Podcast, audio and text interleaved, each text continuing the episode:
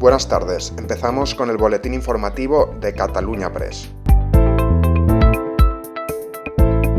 El Consejo de Ministros ha acordado este martes eliminar desde este jueves el uso de las mascarillas en exteriores y pone fin a su uso en recreos y patios de colegio siempre que se pueda respetar la distancia de seguridad y no haya aglomeraciones.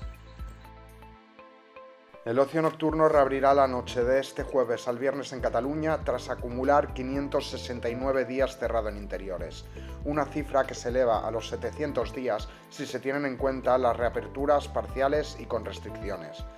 Según cifras de la Federación Catalana de Asociaciones de Restauración y Musicals, FECASARM, el cierre ha supuesto para el sector pérdidas de unos 6.500 millones de euros, un importe que se ha calculado teniendo en cuenta la facturación habitual en una situación sin pandemia. Así, discotecas, bares musicales y salas de concierto volverán a abrir sin limitaciones de aforo ni de horario, y tampoco se requerirá el uso de pasaporte COVID, que sí había sido necesario las últimas veces en que se permitió la apertura del sector.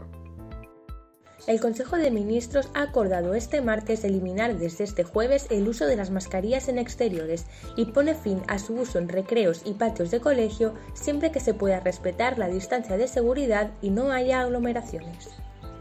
La portavoz del Gobierno, Isabel Rodríguez, ha insistido en vincular la convocatoria de la mesa de diálogo en Cataluña a que haya acuerdos relevantes entre Gobierno central y la Generalitat, y no ha concretado cuándo puede producirse. Fuentes de Moncloa se limitan a decir que va a haber mesa y recuerdan las palabras de Sánchez en una entrevista, cuando aseguró que a lo largo de este año se iba a producir más de una reunión y que esperaba que se produjeran avances. Y esto es todo por hoy, seguiremos informando.